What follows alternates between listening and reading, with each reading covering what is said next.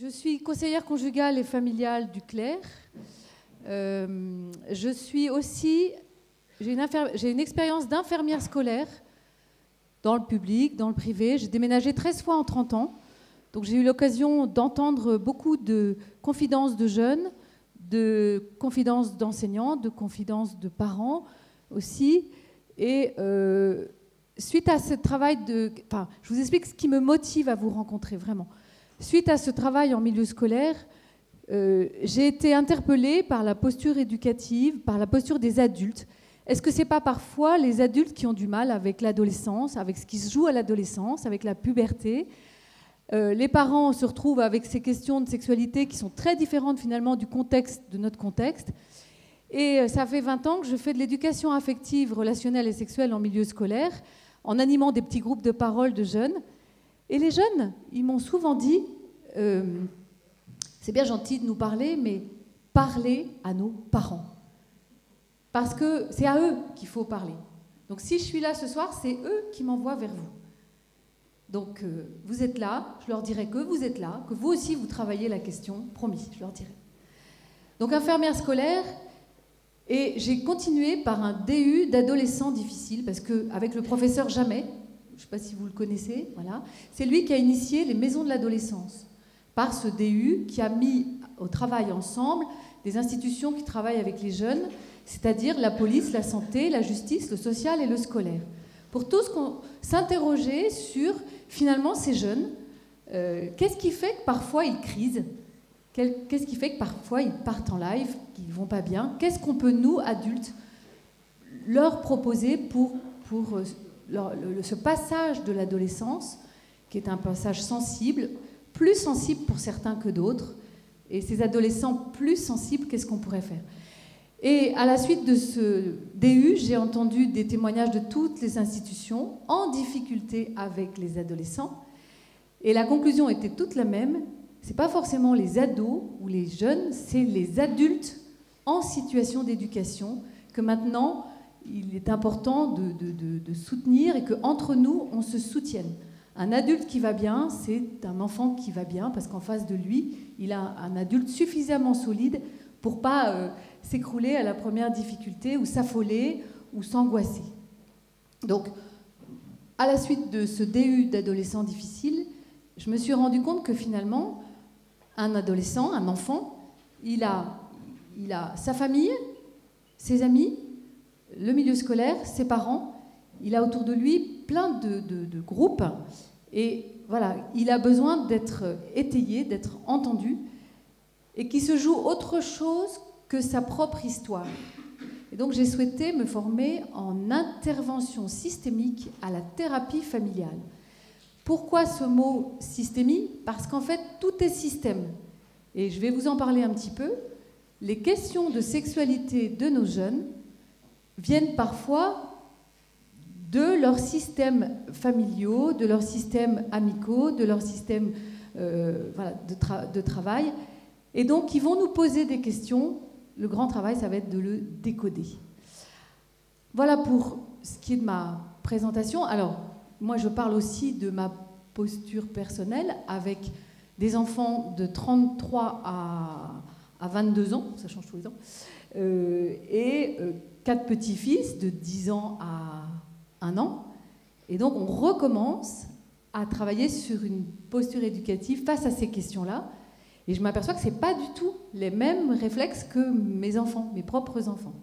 Donc sans, cesse se réinterroger, enfin s'adapter à cette génération. Voilà. Alors, pour moi, le, plaisir de vous rencontrer ce soir aussi, c'est de savoir euh, aussi qui j'ai en face de moi. Euh, par exemple, euh, les parents, qui a des enfants de moins de 10 ans? Seulement. Seulement, c'est-à-dire, voilà. Merci. Donc, qui a des adolescents au-dessus de 10 ans? Merci. Qui est en situation d'éducation, c'est-à-dire éducateur en milieu scolaire, euh, éducateur dans une association, enseignant, euh, euh, aumônerie, euh, voilà, qui s'occupe de, jeunes. En plus d'être parent, hein, ça peut. voilà. voilà, qui accompagne des jeunes. Voilà, oui. Hein. Donc merci, ça me permet de, voilà, j'aimerais passer un temps avec chacun de vous sur euh, vos questions que vous aurez la possibilité de poser à la fin. On vous a donné en arrivant un papier euh, blanc sur lequel je vous invite à poser vos questions par écrit qui seront ramassés à la fin. Euh. Tous les papiers blancs seront ramassés. Ceux qui n'ont pas de questions, ils nous font des petits, croisillons. C'est important pour ces questions sensibles, intimes, que, voilà, que vous osiez réagir à ce que je dis. Voilà, on va plonger dans, cette euh, conférence. Ça y est, ça commence. Voilà, ça marchait tout à l'heure. C'est toujours comme ça. Allez, zoom. Alors, juste pour euh, ce soir, qu'est-ce que je vous propose au menu? Un petit temps de constat, de définition, pour savoir vraiment de quoi on parle. Hein, parce que parler d'amour et de sexualité avec nos enfants, Qu'est-ce que suppose cette sexualité? Qu'est-ce qu'on entend derrière tout ça? Après, accompagner la construction affective et sexuelle. Hein, parce que la question, parler d'amour et de sexualité avec nos enfants, je vous ai mis un point d'interrogation. Va-t-il falloir en parler Ou parfois, qu'est-ce qu'on va accompagner? Est-ce que ça va être forcément dans des paroles? Et puis, on terminera par euh, euh, être éducateur. Euh, quelques petites réflexion sur la posture d'adulte face aux questions des jeunes.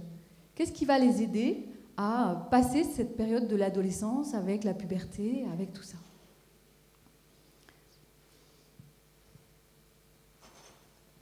Alors, parler d'amour, parler de sexualité, grand respect, sujet très sensible, intime, privé, personnel, Chacun de nous, on a une histoire, une histoire transgénérationnelle parfois, sur ces questions de sexualité. Donc, cette conférence, j'ai conscience que moi je fais des grandes généralités là euh, devant vous tous.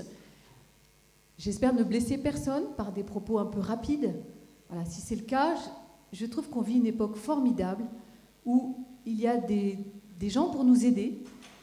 Et si je bouscule, si je blesse, si je, je, dérape un peu, si je touche peut-être quelque chose chez vous, euh, je vous invite de tout mon cœur à ne pas le garder. Hein. c'est le plus beau cadeau d'ailleurs qu'on peut faire à nos jeunes, c'est d'être euh, profondément attentif à déjà ce que ce sujet pour nous évoque. Parce que les jeunes, vous le savez, sont très forts pour aller dans nos failles. Donc si c'est déjà un sujet difficile à percevoir ou, qui va faire qu'il y a quelque chose de pas résolu, euh, le jeune, de toute façon, le sentira. Et la façon dont on va répondre à ces questions ou l'accompagner va de toute façon inconsciemment imprégné de, nos, de notre propre travail sur ces questions, sur cette posture d'adulte, euh, comment, comment nous-mêmes avons euh, avancé vers cette place d'hommes et de femmes. C'est cette question-là qui nous pose inconsciemment par leur, parfois leurs provocations ou leurs questions euh, un peu crues. Est-ce que ça marche toujours pas? Alors, euh, premièrement, ce, constat. Euh, je, voudrais juste dire aussi que cette conférence, je ne vais pas donner un prêt-à-penser. C'est un sujet, voilà, tous, là où vous en êtes, vous avez aussi votre histoire. C'est pas un prêt-à-penser. Encore une fois, c'est pas des recettes non plus. Il euh, n'y a pas de parents parfaits. Euh, on, est tous en chemin, même si on a l'impression que l'herbe est beaucoup plus verte dans le champ d'à côté et que la famille d'à côté se débrouille très bien. Mais ce qui est génial, c'est que la famille d'à côté, elle, elle pense que vous vous débrouillez très bien. Donc, voilà, il n'y a pas, pas d'éducation parfaite, il n'y a pas de famille parfaite. Chacun en chemin va tricoter dans sa famille des relations euh, avec ses enfants et, oser une parole plus ou moins facile c'est peut-être cette posture d'adulte que je vais essayer de, voir avec vous. Donc, un premier constat. J'ai envie de vous poser cette question, finalement, ça va être un petit peu interactif si vous osez. Qu'est-ce qui fixe la norme sur les questions de sexualité? Qu'est-ce qui fixe la norme? Inconsciemment Et pour aider cette question, je vais être un petit peu, un petit peu trash. Je vais vous envoyer une question que nous, donne, nous envoient beaucoup les jeunes en milieu scolaire, quatrième, troisième souvent. C'est Madame, à quel âge on peut le faire Qu'est-ce que vous pensez de cette question À quel âge on peut le faire C'est quoi la norme là-dessus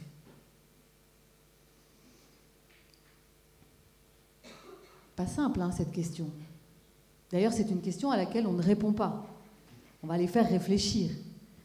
Mais nous, pour démarrer cette formation, on va déjà se dire, finalement, déjà, qu'est-ce qui fixe la norme sur ces questions de sexualité?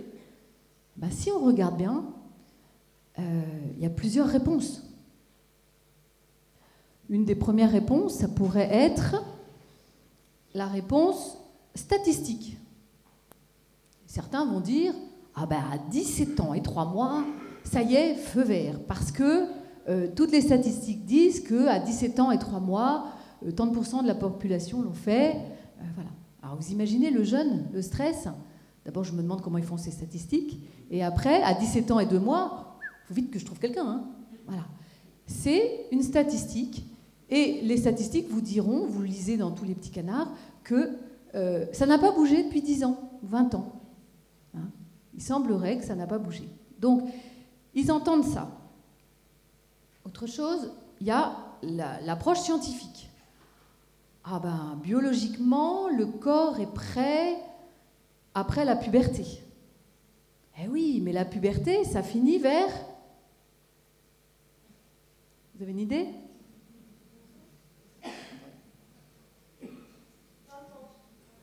18-20 ans les hormones, les muqueuses, tout ça, voilà. Oui, scientifiquement, il y a cette réponse. Une autre approche serait culturellement. Ah oui, mais culturellement, dans des pays, pas le nôtre, c'est beaucoup plus jeune. Ah dans les pays africains, dans des pays d'autres cultures, la jeune femme est mariée beaucoup plus jeune que chez nous elle est en couple beaucoup plus jeune que chez nous.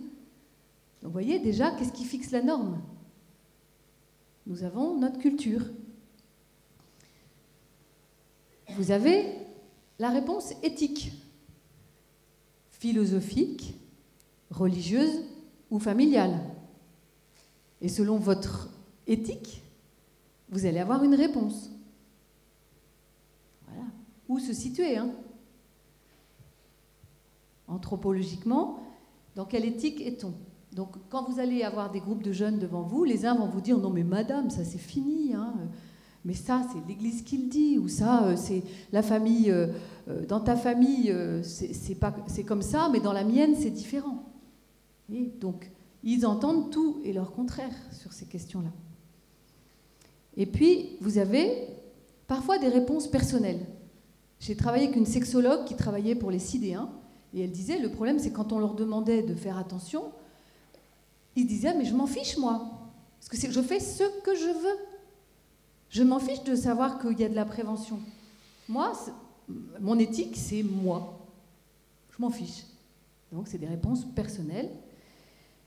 Et euh, il y a une, une, autre réponse qui est juridique, parfois, où on entend qu'à 15 ans, ce serait la majorité sexuelle, qui là est une fausse notion juridique, il y a peut-être des juristes parmi vous, qui est que cette notion de majorité sexuelle, elle est en fait, euh, elle est en fait qu'en dessous de 15 ans, il s'agit d'un viol, parce qu'on considère que l'enfant en dessous de 15 ans n'est pas euh, en mesure de faire un vrai consentement, de donner un vrai consentement, et donc au-dessus, c'est un délit. Donc on a une notion qui est plus juridique que la majorité sexuelle 15 ans, qui a été mal compris par certains jeunes, qui va penser que juridiquement, à 15 ans, c'est bon, feu vert. Et puis d'ailleurs, ça a été reculé à 18 ans euh, pour la question du mariage, euh, justement pour éviter les mariages précoces. Donc juridiquement, il y a aussi des normes qui fixent la norme. Donc vous voyez, je ne vais pas vous donner du prêt-à-penser des réponses toutes faites. parce que vous trouverez toujours quelqu'un qui va vous dire oui, mais un tel dit ça, mais l'autre dit l'inverse. Enfin, voilà.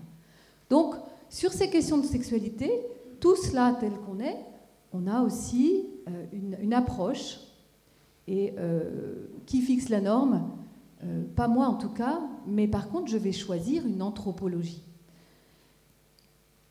Alors, cette anthropologie, je dirais, elle va être dans la définition de la sexualité. Bonne nouvelle pour la sexualité, parce que la sexualité, quand on leur demande aux jeunes, quelquefois je le fais quand on est en réunion de parents, moins, nombreux peut-être, c'est qu'est-ce que vous donneriez comme définition de la sexualité? Autant de personnes, autant de définitions. C'est très intéressant. Effectivement, c'est très vaste, la sexualité. Alors là, je veux vous faire un petit, une petite approche avec le père Denis Sonnet. On a une pensée émue pour lui, parce qu'il vient de nous quitter. Et c'était lui qui proposait cette approche euh, un petit peu euh, euh, amusante parce qu'il avait choisi, pour vous faire une définition de la sexualité, d'interroger des enfants, d'interroger tous les âges de la vie. Alors, si vous demandez à un enfant, et pour toi, c'est quoi la sexualité? Cet enfant vous répondrait, euh, bah, il y a des papas, il y a des mamans, et il a tout compris déjà d'une notion de la sexualité qui est qu'il y a de la diversité. Cette diversité,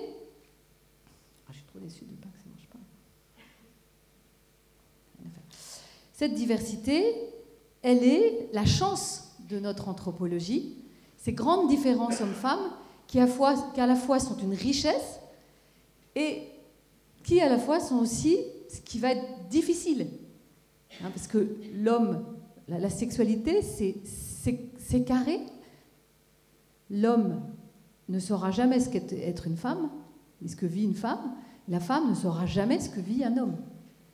Donc il y a déjà à la base cette différence homme-femme qui fait aussi la richesse d'une société. Quelle chance qu'il y ait des hommes et des femmes ensemble, mais on l'entend aussi qu'on aimerait bien que les hommes pensent comme les femmes et que les femmes pensent comme les hommes. Euh, les femmes, souvent en conseil conjugal, nous disent J'aimerais bien que mon mari euh, euh, pense comme moi ou soit finalement comme une amie, comme une copine, mais c'est un homme, madame, c'est un homme. Et les hommes aussi, ils trouvent que leurs femmes, quelquefois, elles sont bien compliquées, etc. C'est une femme. Ces grandes différences hommes-femmes de biologie, justement, la femme, elle a deux hormones, l'homme, il en a qu'une. C'est oncologique. On est, on est euh, dans cette différence homme-femme qui déjà marque notre sexualité. Et c'est la merveille de cette différence, c'est que nous sommes du coup des êtres de manque. L'autre a ce que je n'ai pas. Ce qui explique l'importance de la richesse homme-femme. Donc il y a cette richesse de la société et en même temps, on voit bien cette tentation qu'il n'y ait plus de différence, cette tentation que tout le monde soit pareil, cette unisexe. La deuxième, la deuxième marche, je dirais, on va interroger un peu plus vieux. Allez, un petit loup de, de, collège. Et quand vous lui posez la question, mais c'est quoi pour toi la sexualité? Ouh, alors là, il rougit, il est tout, ému, et puis euh, tout gêné, et il vous dit euh, euh, Oh là là, oh, c'est du plaisir, c'est génial, c'est des pulsions. Hein. Il est à l'âge un petit peu de la, voilà, de la puberté, et il a tout compris aussi d'une notion importante de la sexualité, oui, cet éros, hein, ce plaisir, il est en plein réveil des pulsions, qui sont une merveille pour la sexualité, de cette attirance naturelle de tout le corps, de tout le cœur, de toute la, conscience, de toute la volonté, et en même temps, il va falloir les éduquer, ces pulsions. Elles ne sont pas toutes puissantes, elles ne vont pas piloter toute sa vie. Donc oui, la sexualité, c'est aussi du plaisir. Et parfois, nous les adultes, euh, on a bien régulé tout ça. Et parfois, comment restons-nous des êtres de plaisir Pour être pleinement homme, pleinement femme, dans l'acceptation de toute notre euh, chance d'être homme et femme, hein, dans toutes ces dimensions. Autre, un peu plus tard, alors je m'adresse maintenant, on va dire, à des grands lycéens, des jeunes étudiants. Et pour vous, la sexualité, c'est quoi Et là, ils vont me répondre euh, Ah, quand je suis avec elle, je me sens tellement fort. Et quand je suis avec lui, je me sens protégée. Et puis quand je suis avec elle, j'ai des ailes, je fais plein de choses extraordinaires. Et quand je suis avec lui, euh, je, sais mieux qui je suis. Il y a dans la sexualité cette relation interpersonnelle qui fait exister, qui euh, fait déployer sa nature d'homme pour l'un, sa nature de femme pour l'autre, qui fait que dans la sexualité, il y a ce regard euh, qui donne à, l'homme toute sa sa stature d'homme et à la femme toute sa stature de femme. Et dans cette relation interpersonnelle, il va falloir, un petit peu comme dans la diversité, bah, se coltiner aussi une relation qui, du fait des grandes différences hommes-femmes, va être de tendre des ponts vers l'autre pour peut-être pas le comprendre, mais oui, parfois on ne comprend pas l'autre, mais l'accepter, le prendre comme il est, accepter ce cadeau et, voir qu'est-ce qui peut m'apporter, comment il peut me faire grandir. Donc cette relation interpersonnelle, elle fait grandir, mais elle fait souffrir. Et c'est tout, l'art de la communication et des différences hommes-femmes. Un peu plus tard, ce couple, qui était très amoureux, qui, qui déployait leur dignité humaine dans cette relation euh, euh, homme-femme, vont vous dire, mais on s'aime tellement que voilà, maintenant on a décidé, euh, on voudrait que notre couple euh, soit fécond, un projet, un projet de vie. Et c'est cet accueil de la vie qui est au cœur de toute sexualité, qui va être à réguler, à en être conscient. C'est la grande difficulté qu'on a maintenant avec ce qu'on nous propose, une sexualité coupée de la fécondité. Et en tout cas, on s'est rendu compte que pour qu'un jeune respecte son corps, c'est pas forcément en lui disant T'as la pilule, fais ce que tu veux, c'est en lui disant Tu as une capacité à être fécond, ton corps est fécond, qu'est-ce que tu vas en faire? Vous voyez, donc cette capacité, ce corps fécond, il est, il est dans la, composante de la sexualité à fond. Plus il va l'accepter, un garçon comme une fille, euh, découvrir, c'est pour ça que c'est très intéressant en CM1, CM2, quand on parle de puberté avec un jeune, lui faire découvrir que c'est parce que son corps euh, fabrique des graines de vie, est programmé pour donner la vie. Waouh Tout à coup, cette sexualité, elle est mieux acceptée. Voilà, ce corps qui change, la jeune fille, elle comprend que son corps qui change a un but. Voilà. Et donc, la fille, d'ailleurs, elle a plus de paroles sur la sexualité que le garçon. Et c'est là où cette question de fécondité va être très intéressante. Comment elle est parlée avec les garçons comme avec les filles Et les garçons, du coup, ils vont aller chercher des tas de choses sur la sexualité euh, ailleurs s'ils ne sont pas informés. Après, donc, ce couple qui a des enfants, vous allez me dire, bon, bah alors voilà, ils ont des enfants, euh, merveille de la sexualité. Bon, alors après, euh, c'est fini la sexualité hein? Les 40, 50 ans, 60 ans, là, il n'y a plus de sexualité? Et cette sexualité, elle va continuer à se développer. On dit que les amoureux sont seuls au monde, mais en fait c'est faux. Les amoureux, c'est ce qu'il y a de plus, euh, de plus fécond dans une société. C'est ce qui va donner le plus de relations sociales dans une société un couple qui, a des enfants, qui euh, les enfants sont partis, il, va porter la, famille après dans, son cœur, il, va, agir pour, les grands-parents vont, s'occuper des petits-enfants, vont soutenir les couples, etc. Il va y avoir toute cette ouverture au monde, cette ouverture aux autres qui est dans la sexualité. Vous mettez deux amoureux ensemble euh, tout seuls, euh, leur amour tourne en rond. Une des composantes de la sexualité, c'est cette ouverture aux autres. C'est un amour tellement fort que ça ne peut pas rester entre deux personnes. Ça va rayonner. Vous allez dans un mariage, regardez l'onde de rayonnement d'amour d'un mariage. Hein. Donc cette sexualité, elle est, elle est dans l'ouverture aux autres. Et du coup, dans les, fondements d'une société, euh, c'est un, plus pour une société, ce couple et cette différence homme-femme. Et puis, et puis dans, le, dire, dans, le summum de la sexualité, il va y avoir cet amour, on pourrait presque dire ce, sacré de l'amour, pas au sens, enfin, au sens spirituel, mais aussi au sens, au sens esprit, c'est-à-dire deux personnes qui s'aiment, écoutez-les comment ils parlent. Je t'adore, je jubile. Hein. ils ont ce vocabulaire de, ils élèvent le monde. Et d'ailleurs, c'est le sens du mariage, qui est qu'ils ont euh, la mission d'amener l'amour sur terre. Leur amour va dépasser leur petit amour. Leur amour va, va élever le monde d'un amour qui parle de cet amour avec un grand A qu'est notre Créateur. Donc ils vont avoir cette mission, en tout cas dans l'Église, hein, d'être, euh, je dirais, euh, euh, révélateur d'un Dieu d'amour. Dans cette altérité homme-femme, qui dit quelque chose de l'altérité de la Trinité, dans cette communion. Et donc, ils vont avoir cette mission, en tout cas dans le mariage chrétien, c'est ce qui est amené. Donc, vous sentez cette, euh, je dirais, toute ces, euh, cette définition de la sexualité qui est bien loin d'un corps qui rencontre un autre corps. Si on arrive à, voilà, à amener à nos enfants, ça c'est ce qu'on a nous en background, et on va euh, essayer d'ouvrir tous ces pans à, nos enfants. Bonne nouvelle pour la sexualité. Alors il y en a un qui a parlé très bien de ça, c'est euh, le pape Benoît XVI, puisqu'il nous a fait une encyclique où il a euh, parlé de, l'amour, justement, des, grandes composantes de l'amour. Donc je, démarre par euh, cette question de narcisse, enfin du narcissisme à la base, apprendre à nos enfants à s'aimer, donc dans la diversité, homme-femme, qui je suis en tant que garçon, qui je suis en tant que femme, que fille, comment j'accepte qu'il y a des garçons et que je, découvre cette chance d'être garçon et fille.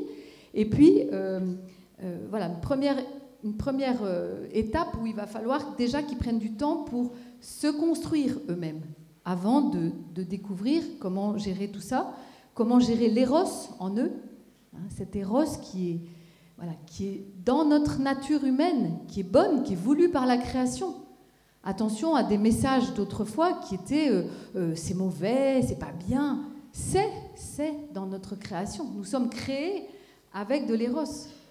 Donc euh, cette attirance, cette, voilà, comment gérer les pulsions, ça va être ça le, grand, le grand enjeu de notre éducation avec les jeunes.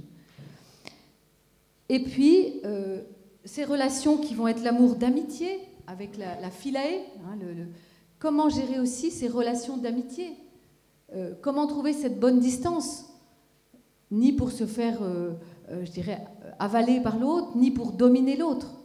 Et ça, c'est le jeu de toute une vie de couple, entre être soi tout en étant deux, tout en étant deux.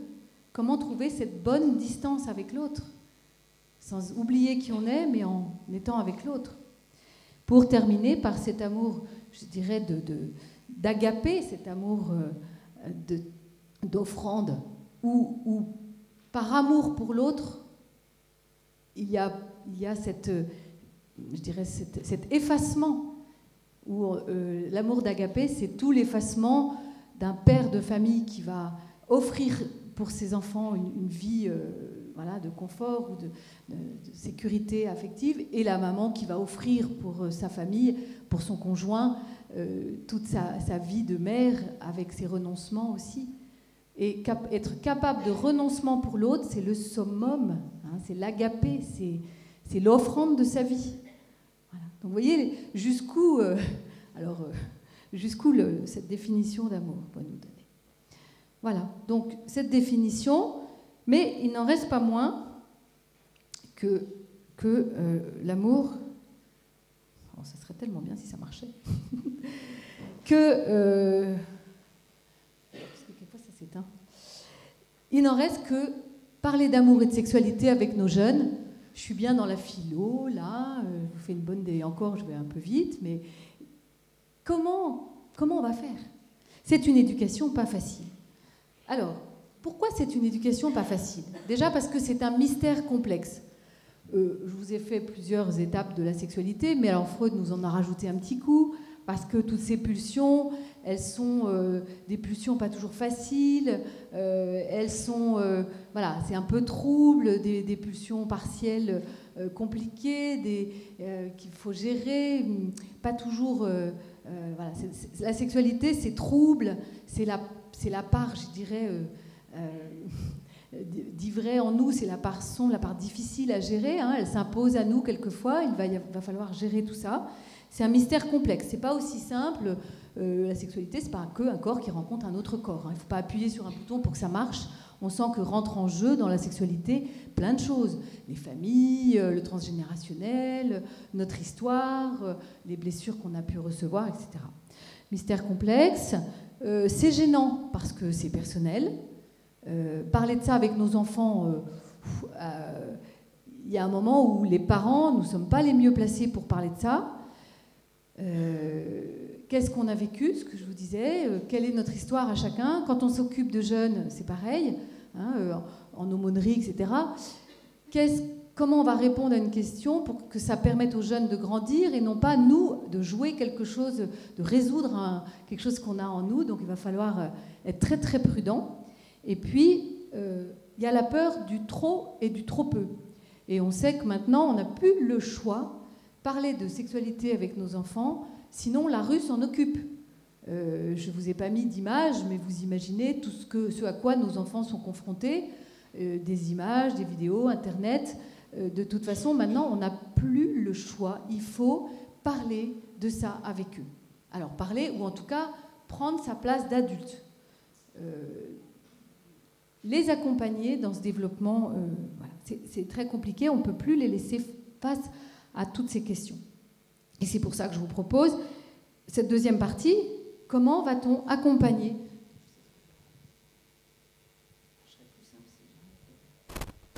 Si j'arrête de me mettre à genoux devant, devant vous toutes les deux minutes. Voilà. Alors, comment va-t-on accompagner leur construction affective et sexuelle? Grande question. Et pour ça, je vous propose, on, va se, balader dans la vie d'un petit homme, de sa naissance jusqu'à, allez, peut-être le choix de son couple durable. Alors, déjà, euh, que, comment se met en place la construction affective et sexuelle d'un jeune? Déjà, on, le voit, il y a de l'inné. Vos enfants viennent au monde, ils sont ils ont euh, leurs chromosomes, ils ont euh, leurs gènes, ils ont leurs hormones. Ils sont des êtres uniques. Et que vous le vouliez ou non, ces enfants ont leur propre personnalité, déjà. Regardez comme dans une même famille, il y a une deuxième euh, composante, c'est qu'il y a de l'acquis. C'est-à-dire que comment ils se sont séparés de vous, on va voir que c'est fondateur aussi d'arriver à prendre sa place d'homme et de femme dans la vie. Comment se sont passées ces, étapes de séparation d'avec la maman et son arrivée dans le monde? J'aime à dire qu'on n'a pas des enfants, on met des enfants au monde. Et donc, qu'on ait des enfants ou non, qu'on soit éducateur, célibataire, euh, voilà, on met des enfants au monde. On a cette charge de les mettre au monde, de les faire advenir au monde. Et chacun en face de nous, ils ont leur propre histoire, de même qu'on a la nôtre. Hein. Et le troisième euh, chose importante, ça va être le contexte, l'héritage. L'héritage sociétal. On est en France. La France sur la sexualité a une vraie histoire euh, importante, hein, avec mai 68, avec les, lois qu'on a, avec... Euh, on a une histoire sur la sexualité. Donc on a une sensibilité. Hein. On est bousculé par tout ça. Et cette histoire, elle date pas de maintenant, hein. elle date du siècle dernier. Elle nous vient d'ailleurs, c'est des mouvements. Enfin, on voit bien sur la sexualité, on a un héritage. Euh, le jansénisme, tout ça a, marqué hein, notre temps avec un, extrême d'un côté, on est peut-être parti dans l'autre extrême. Bonne nouvelle, ça veut dire qu'on va revenir euh, dans quelque chose de raisonnable. Donc l'héritage sociétal, l'héritage religieux, Qu'est-ce qui s'est passé dans notre pays aussi là-dessus Et puis l'héritage familial. L'héritage familial, euh, je vais vous donner un petit, exemple. Euh, dans une école, en CM2, il y a, a un chef d'établissement qui me dit, on a embêté, il y a un petit garçon de CM2, il fait euh, tous les, il amène des images pornographiques, il fait des attouchements aux autres, il mime des sodomies, enfin, on n'en peut plus. On a parlé aux parents qui, en plus, sont des parents qui font des, conférences, qui sont très engagés dans l'Église, qui ont une posture euh, vraiment euh, importante, et qui disent c'est de la faute des autres, il est influencé, il est influencé. Voilà. Donc, ces, parents, on sent que cet enfant, il est en danger, et que euh, pour les parents, c'est compliqué à entendre. Donc, on les reçoit en conseil conjugal, et, et, je rassure ses parents, parce qu'en fait, un enfant qui ramène des images pornographiques ou qui euh, euh, enfin, agit comme ça, c'est que quelque part, il est en pleine puberté, et donc c'est un sujet qui l'intéresse. Génial, c'est normal à la puberté que ça intéresse. Ils ont une curiosité naturelle. Seulement, pas de chance, chers parents, il est tombé sur des images qui, euh, visiblement, l'ont blessé au point qu'il ne sait plus très bien. voilà, il a été abîmé par ces images. Donc ce qui serait intéressant, c'est que vous mettiez en proportion égale des, messages sur la sexualité, de ce qui est beau, bon, ce qui est important.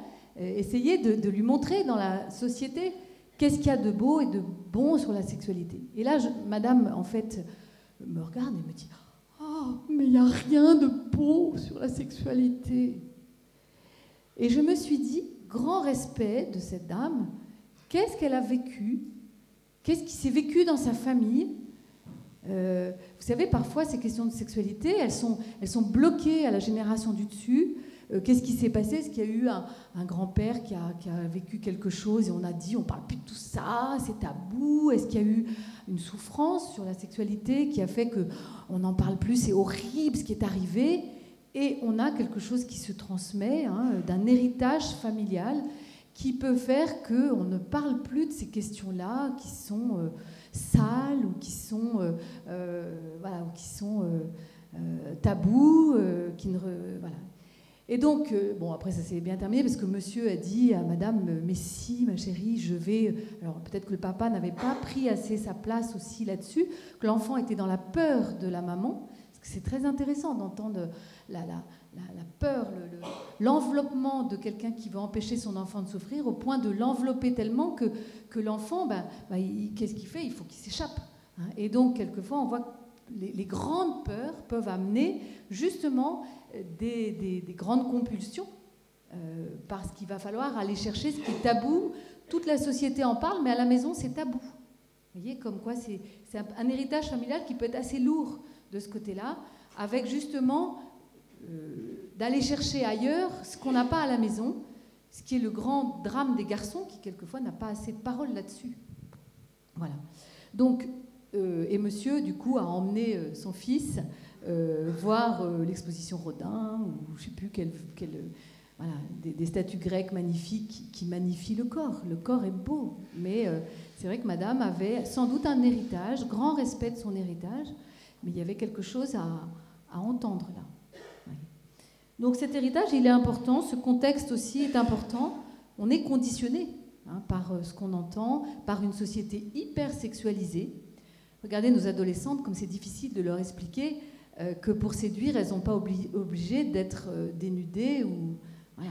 C'est compliqué. Hein. Les chefs d'établissement, vous en parlerez. Je ne sais pas s'il y a des chefs d'établissement ce soir, ils sont peut-être tous à, conférence pour l'éducation. Voilà, donc oui, il y a un héritage, il y a un contexte. Et notre contexte pour les jeunes actuellement, il est hyper sexualisé. Il y a eu un rapport Joanneau là-dessus d'ailleurs, pour agir sur les publicités, pour agir sur euh, les écrans en ville, et enfin euh, aussi les écrans publicitaires.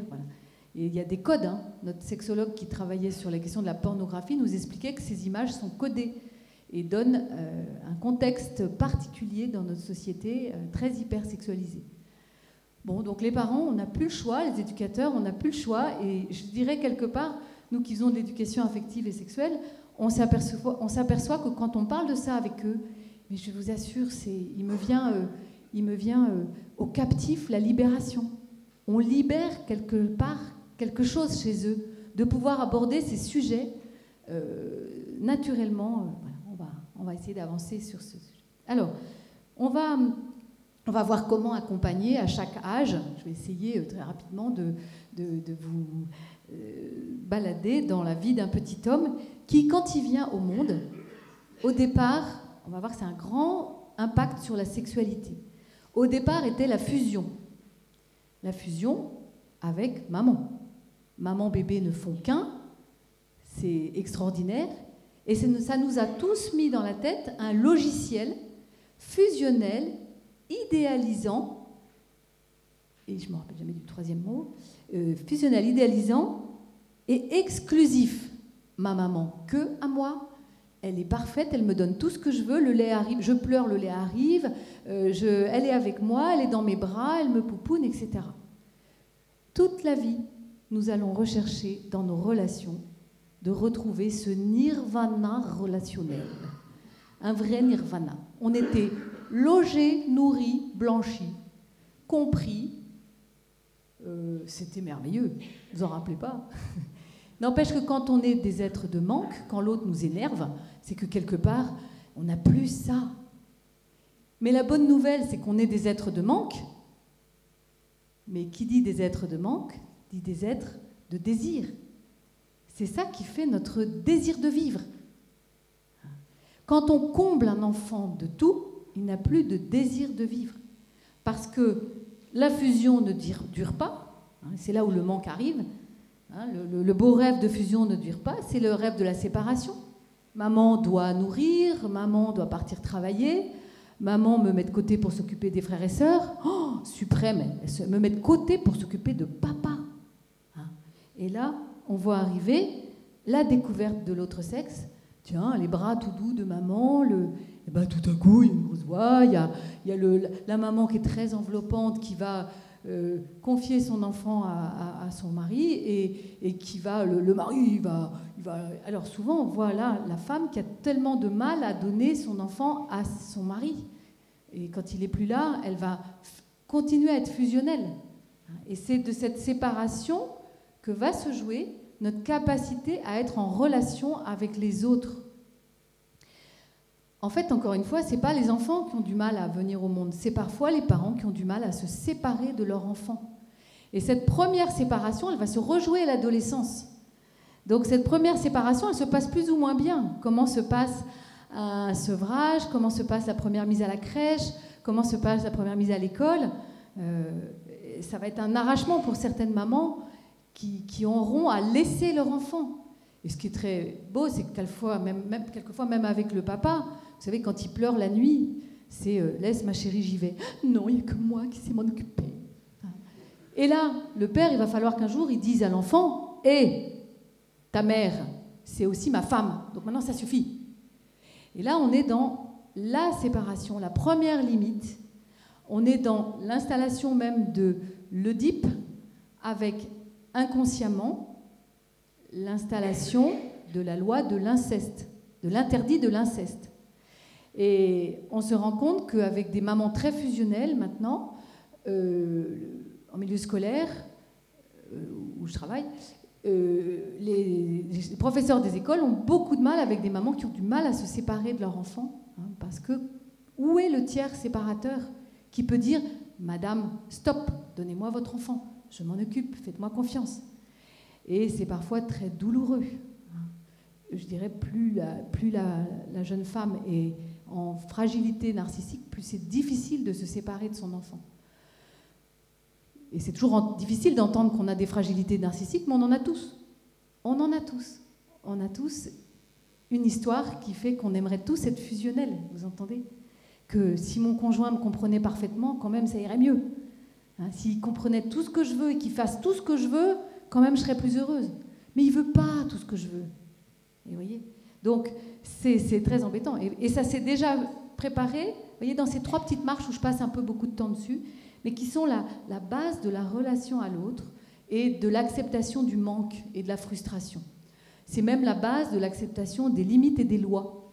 C'est-à-dire que quand on a pu dire un premier stop, maintenant ça suffit, ta mère c'est aussi ma femme, donc elle n'est pas pour toi, elle est pour moi, vous voyez, l'enfant il entend un interdit euh, fondateur de toutes les sociétés Hein, qui est euh, va vers ton avenir, toi plus tard tu trouveras une, femme, ou tu trouveras ton équilibre humain euh, sans passer par être collé avec ta mère. Être collé à ses parents, être idéaliser ses parents, c'est quelque part être encore enfant. Donc ça, c'est très important. Il se joue quelque chose d'important sur ces trois marches-là. Alors, après, on continue. Le petit homme, il va se socialiser et il va, il va découvrir qu'il n'y a pas que papa et maman. Il va ouvrir son cercle de vie. Il va apprendre à prendre sa place, à, se, coltiner le voisin qui lui pique son goûter et qui euh, lui fait des, cro croche-pattes. Euh, voilà. Il, en même temps, il va nouer des premières amitiés, euh, faire confiance. Il travaille déjà sa question de la sexualité, qui est, beaucoup plus large. Hein. La sexualité, c'est pas que de la génitalité. La sexualité, c'est le fait d'être pleinement homme, pleinement femme, et de vivre ensemble en s'enrichissant de nos différences. Et vous voyez que ça commence déjà là. Très intéressant. Comment papa s'occupe de maman et comment maman s'occupe de papa, il apprend déjà beaucoup de choses sur la sexualité dans, sa petite enfance. Et c'est vrai qu'une maman euh, blessée ou un papa blessé fera très attention de ne pas faire porter à son enfant euh, sa blessure d'amour en lui disant mais toi tu auras ton chemin d'aimer. Voilà. D'ailleurs, va rencontrer des amis, va apprendre à être en relation avec les autres. Et déjà, il se passe quelque chose sur la marche relation à l'école. Alors, les copains, alors il avance un petit peu, il arrive dans la puberté, et là, il va rencontrer, il va, il va arriver dans l'imaginaire. Et il va être amoureux, vous savez, les filles, elles nous amusent parce qu'elles nous disent souvent dans les groupes, oui, moi je suis en couple avec un copain que j'ai rencontré cet été, euh, mais euh, c'était en colo, alors il vit à l'autre bout de la France et moi je suis là. Voilà. On est dans l'imaginaire. On va rêver au prince charmant, on va rêver au couple. Et ça, c'est bon. C'est bon de rêver au prince charmant, euh, voilà, et de, l'imaginer. Là où c'est embêtant, c'est quand la pornographie se greffe là-dessus où euh, voilà, on, a, on a un rêve, euh, et donc d'où l'importance, on va le voir, de parler de pornographie avec nos jeunes. Donc l'imaginaire se greffe là-dedans.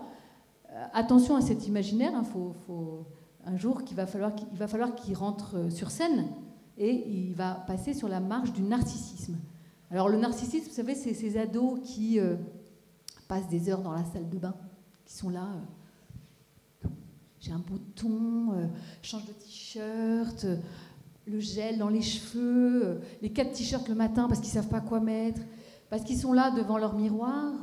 Dis-moi si ça va, est-ce qu'on va m'aimer euh, Cette angoisse de ne pas être aimé.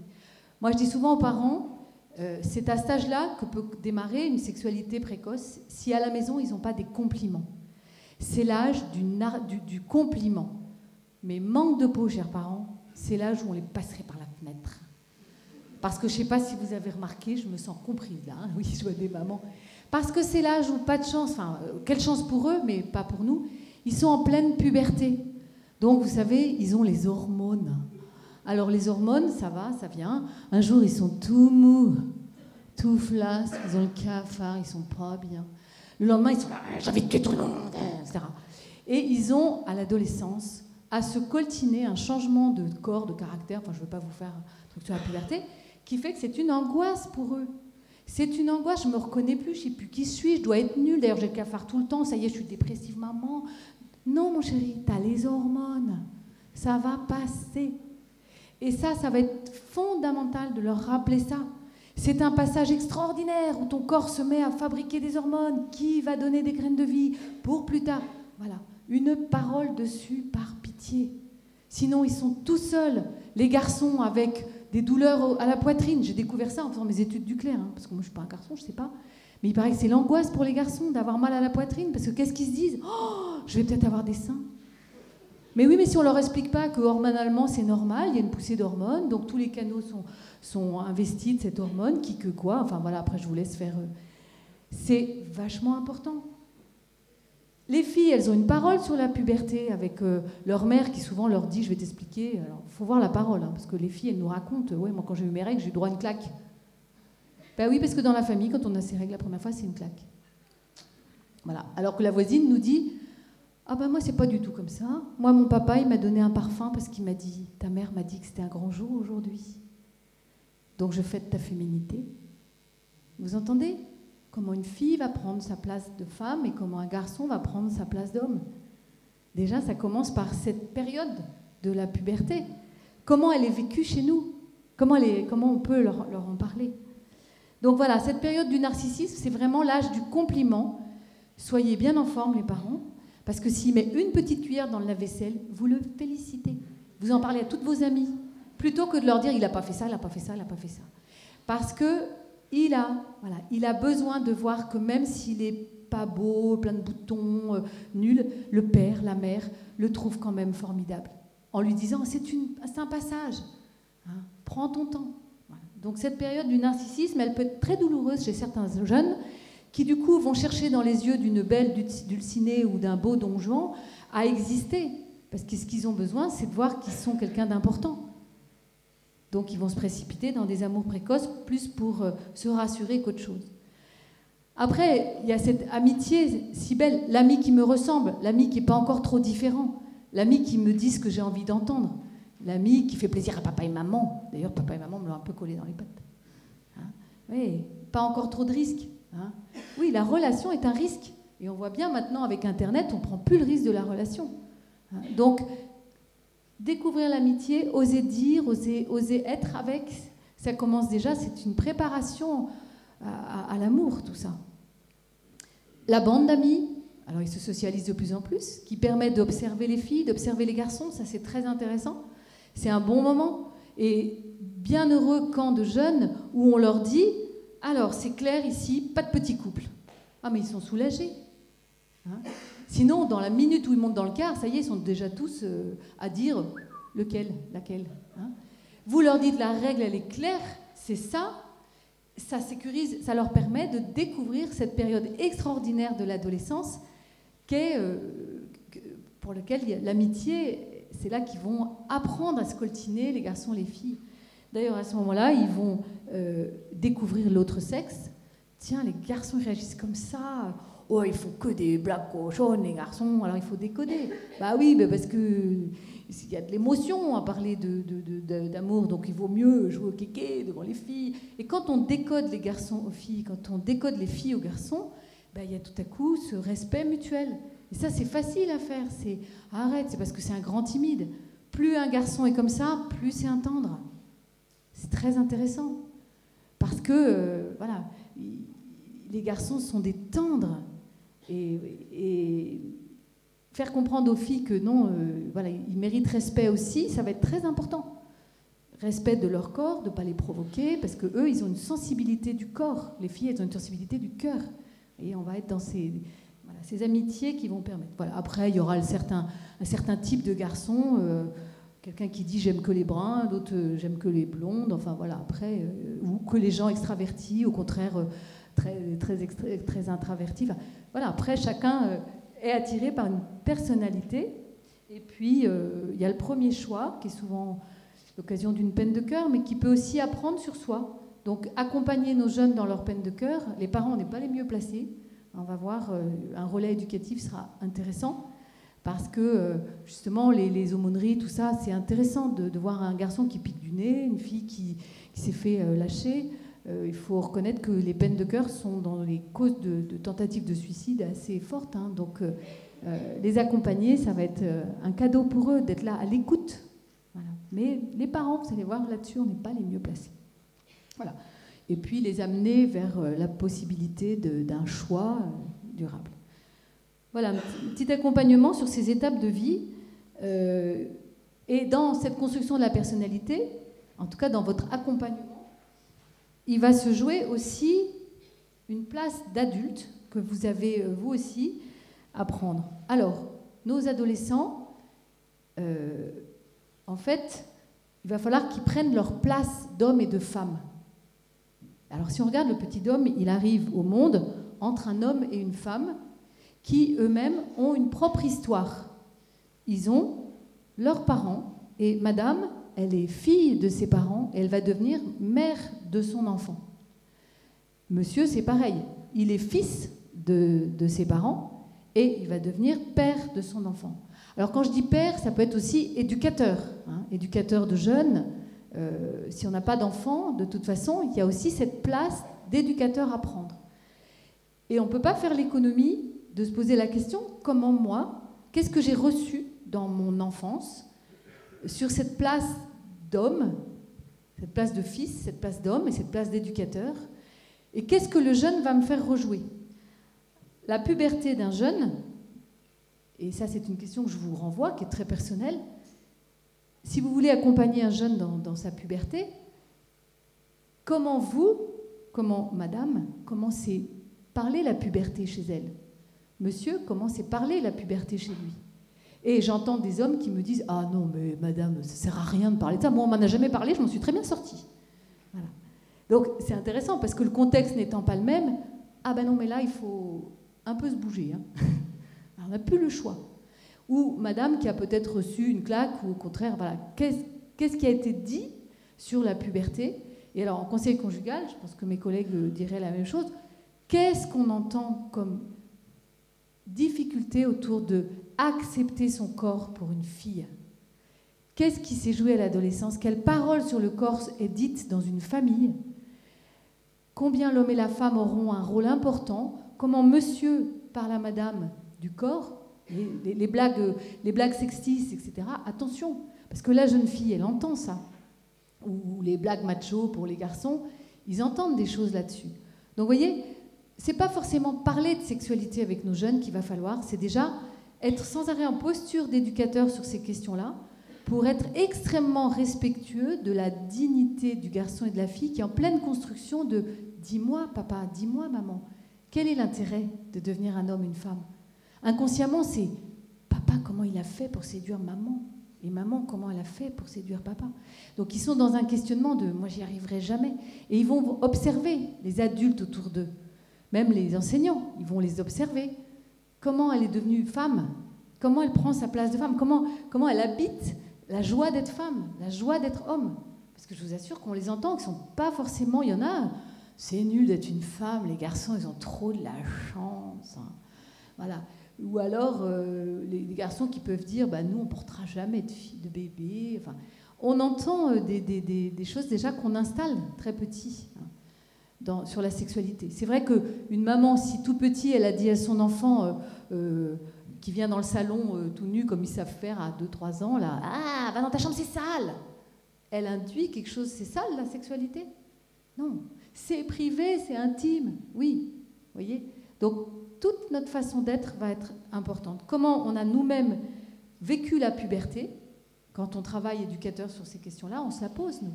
Qui m'a parlé de, sexualité? Comment m'a parlé? Et c'est pour ça qu'il y aura une, y a une bibliographie qui vous est donnée. Il y a Inès Pellissé du qui a écrit deux livres extraordinaires. S'il te plaît, maman, parle-moi de l'amour. Papa, s'il te plaît, c'est beau l'amour. C'est pour les préadolescents. Ça vous donne du vocabulaire. Hein. Je ne vais pas vous faire un prêt à, à penser, à parler. Enfin, voilà.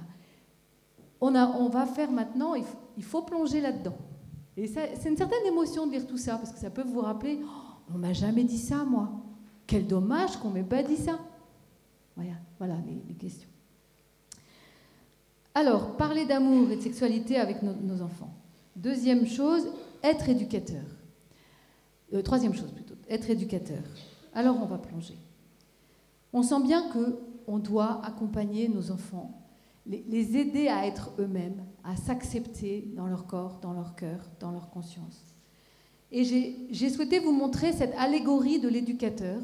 C'est Paul Baudiquet, un iconographe, qui l'a choisi pour parler de cette euh, posture d'éducateur que nous avons à prendre autour de nos enfants. Il a remarqué une chose, c'est que dans cette allégorie du, de l'enfant prodigue, qui, du père prodigue qui revient vers son père, l'enfant, le père, Comment? Le fils prodigue, voilà, pardon, j'ai confondu. Le fils prodigue revient vers le père après avoir fait les 400 coups et le père l'accueille. Et le Paul Baudiquet a remarqué une chose, c'est qu'il y a deux mains sur les, les, épaules, une main fine, une main large. Et c'est très joli, cette main fine montrerait la posture d'éducateur, je dirais, fine, dans la douceur, et l'autre main, qui est plus large, une main ferme qui tient, qui rappelle les lois, qui rappelle la vérité. Et donc on va être dans cette posture autour de questions de sexualité, d'amour et de vérité. Comment on va oser dire les choses à nos jeunes dans l'amour et la bienveillance, mais aussi dans la fermeté et les lois. Il y a des lois de vie qui sont des lois pour la dignité humaine, qui sont des lois pour avancer un petit peu comme un marécage, comme un fleuve à qui vous mettez pas de berge, il devient un marécage. Donc prendre autour de nos jeunes cette posture d'adulte qui va les accompagner. On va visiter euh, quelques, voilà, quelques postures d'adultes qui vont faire que ces questions de sexualité euh, vous allez pouvoir euh, les accompagner au quotidien, sans faire des grands discours parfois. Donc, premièrement, vous l'avez entendu, puisqu'il est vraiment mal dans sa peau quelquefois, il y a la première chose à faire, indispensable, c'est favoriser son estime de soi. Alors pour ça, on, va se, se poser la question, finalement, qu'est-ce que c'est qu'une personne? Qu'est-ce que c'est qu'une personne? Quand je vous vois tous là, je rencontre quelqu'un, qu'est-ce que je vois en premier? Comment? L'enveloppe externe. Je vois un corps. Alors, deux sortes de corps dans notre monde. On va, l'appeler Victor, un corps d'homme, un corps de garçon, et, je sais pas, Julie. Victor et Julie. Un corps de femme. Déjà, moi, je me suis rendu compte d'un truc, c'est qu'en conseil conjugal, parfois, il faut que je rappelle aux hommes et aux femmes qu'il n'y a pas le même corps. Il n'y a pas, a a le même, corps, mais qu'il est, il est très différent. Euh, et à la puberté, alors vraiment, il faut rappeler les fondements de la puberté, euh, un ovule pour la jeune femme, des millions de spermatozoïdes par minute, par seconde, en permanence toute la vie pour l'homme. Cette force de don du corps de l'homme, tellement extraordinaire, et cette capacité d'accueil de la femme, bien montré, c'est que la biologie nous parle déjà de cette merveille de la différence homme-femme. Et c'est extraordinaire quand vous pouvez expliquer à un garçon que, euh, que dans le sperme, il y a des, graines de vie. Et moi, j'entends un garçon dire Oh, bah alors là, maintenant je ferai attention.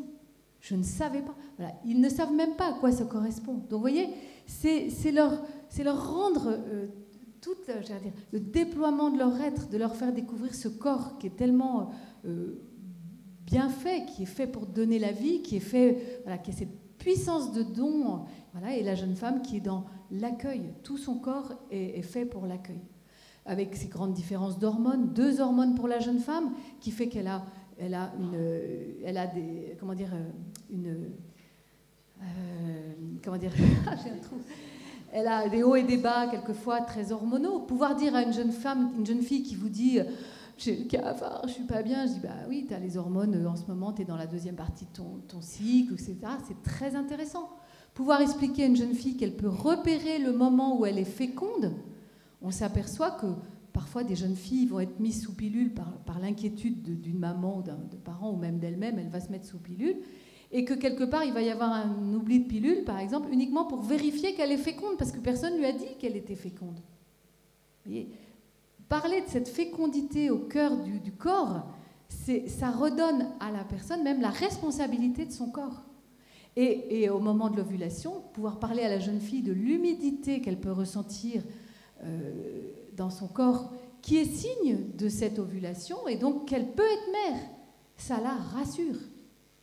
Donc il y, a, tout ce travail sur le corps qui est très important, et on va le voir parfois, euh, si vous n'aimez pas faire ces, sujets-là, euh, il y a des livres extraordinaires qui expliquent ça très bien à des jeunes filles, ou alors il y a des petites phrases toutes simples. Voilà, qu'est-ce qui fait que c'est difficile de parler de ça avec son enfant? Les papas ont plus de mal à parler de ça avec, euh, avec leur garçons. Hein, c'est plus compliqué.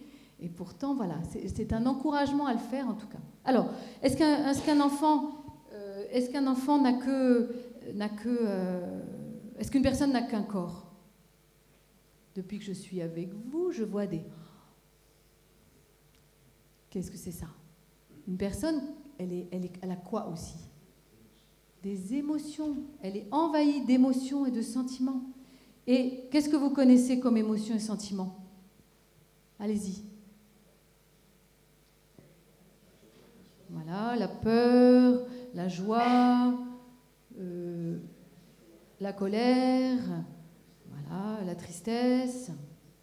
Et c'est intéressant de voir qu'on repère qu'il y a deux sortes d'émotions, désagréables et des désagréables. D'ailleurs, on peut remarquer qu'il y a beaucoup de désagréables hein, et on identifie moins d'émotions agréables. Alors, prenons la peur, par exemple. Quelqu'un qui a peur, qu'est-ce qui va se passer? Il a le cœur qui bat, il rougit, il bégaye, il perd ses moyens, il transpire. On s'aperçoit qu'à une émotion, il y a une réaction.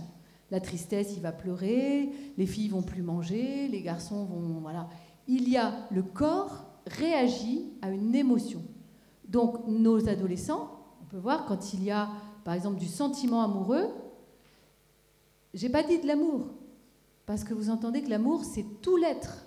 Le sentiment amoureux, ça vient, ça part. Même une personne mariée, elle peut avoir un sentiment amoureux, un flash pour quelqu'un, voilà. Mais elle a fait un choix, donc elle va entendre cette pulsion, ce désir d'aimer qui vient déjà dans l'émotion. Et qu'est-ce qui va se passer? Le corps va bouger. Donc chez les garçons, désir, voilà, désir, euh, sentiment amoureux peut donner pulsion du corps. Et chez les garçons et les filles, il y a deux grandes différences. C'est que le garçon va être beaucoup dans la pulsion du corps et la fille beaucoup dans la pulsion du, cœur. Parce que chez elle, le corps, au moment de la puberté, il est moins facile. Elle n'aborde pas du tout la sexualité comme le garçon. Bien que les films nous montrent l'inverse, et que les filles deviennent très sexualisées, et que les garçons commencent à nous dire Ah ben non, maintenant c'est les filles qui nous demandent, parce qu'elles copient ce qu'elles voient dans les films. On a quelque chose de l'ordre. Mais la jeune fille, elle a, euh, au moment de la puberté, à réguler ce corps qui n'est pas simple. Il va falloir lui laisser le temps d'accueillir euh, ce corps qui, tous les mois, lui fait mal au ventre, etc. Et le garçon, lui, il va falloir qu'il régule euh, aussi ce corps qui bouge alors qu'il n'a rien demandé, euh, qui va à la piscine et il n'ose plus y aller tellement le corps lui fait des trucs qui... Voilà. On entend les garçons qui sont parfois en difficulté avec un corps qui bouge, une érection qui arrive alors qu'elle n'est pas prévue. Il va falloir qu'il régule tout ça. D'où l'importance qu'une personne elle a un corps, elle a un corps, elle a un cœur, et aussi, je vous parle de régulation, elle a un pilote qui est sa conscience. Et conscience, cœur et corps, une personne, on appelle ça la règle des 3 C, quand elle va devenir euh, adulte, le petit enfant, il faut savoir qu'il est clivé. Il a un corps d'un côté, des émotions de l'autre, et il pilote rien du tout. Donc notre rôle de parent, d'éducateur, c'est de lui dire, tu vois ce qui t'arrive là, l'émotion donne des réactions, mais toi, bonne nouvelle, tu vas pouvoir piloter ça. Qu'est-ce que tu pourrais faire? Nous, on a entendu des garçons nous dire qu'ils étaient envahis euh, de pulsions sexuelles, ou des filles qui se noient dans leurs émotions. Euh, c'est toujours intéressant de les rendre pilotes de leur vie en leur disant, qu'est-ce que tu pourrais faire? Et à l'adolescence, euh, les sexologues, par exemple, nous disent, pour les garçons, il va falloir les aider à gérer leurs pulsions. En fait, les garçons sont très abandonnés par une, par une société hyper sexualisée qui fait qu'il y en a partout, ça pulsionne euh, vite, et que personne ne leur dit comment faire pour réguler tout ça. Donc, euh, les sexologues leur disent, euh, le sport, hein, et vous voyez, quand il n'y a plus que les pouces qui font du sport devant Internet, c'est embêtant. Les garçons sont, hyper excités, hein, et ça déborde. Donc le sport, la respiration abdominale, le, le, respect de la puberté, c'est ce développement du corps, faire attention au corps. Les enseignants, on leur dit souvent, quand vous donnez des punitions qui sont d'écrire pendant des lettres, je sais pas quoi, c'est un non-respect du garçon qui, s'il est vraiment, ou de la fille même aussi, s'il est vraiment euh, une pile électrique et qui vous gêne dans votre cours, euh, le plus beau cadeau que vous pouvez lui faire, c'est d'aller faire trois fois le tour de la cour de récréation parce que vous respectez sa nature. Et que nos adolescents, quelque part, comment on respecte leur nature, comment nous, adultes, allons respecter leur nature en pleine puberté, là, on est dans le respect de la sexualité. On va permettre aussi un défoulement euh, physique de quelque chose qui est dans leur nature. C'est-à-dire qu'à l'adolescence, il va falloir qu'ils apprennent à réguler ça. Voilà, donc favoriser l'estime de soi, euh, déjà, euh, qu'est-ce qu'une personne? Elle a un corps, un cœur, une conscience. Très souvent à des jeunes, vous pouvez faire ce dessin. C'est très rassurant. Savoir qui je suis, ah, c'est normal que je pilote pas quelquefois. Ben oui, euh, je sais pas comment vous êtes, vous les adultes, mais moi, quand j'ai une rage dedans, euh, j'arrive plus trop à faire mon travail ou à piloter ma vie. Ou quand je me suis disputée avec un ami, je suis mal et je suis mal en relation avec les autres. Voilà. Notre cœur, notre corps, parfois, nous, gêne, nous empêche de nous piloter. Et les garçons et les, filles en pleine puberté, ben, c'est pas évident. Mais tu es pilote de ta vie, euh, essaye, tu verras. Et ils auront des petites victoires de, de piloter leur vie parce que ils sont uniques. Voilà, ils ont des émotions qui donnent des réactions. La violence est très souvent une réaction à une émotion. Donc leur faire parler de l'émotion va être une façon de les aider à devenir adultes aussi, plutôt que de garder en eux tant de violence parce qu'ils ont été euh, euh, blessés par quelqu'un ou euh, voilà. Donc réflexion, tu es pilote de ta vie. Et par exemple, prenons Julie qui a cassé l'ordinateur de Victor. Qu'est-ce que ressent Victor?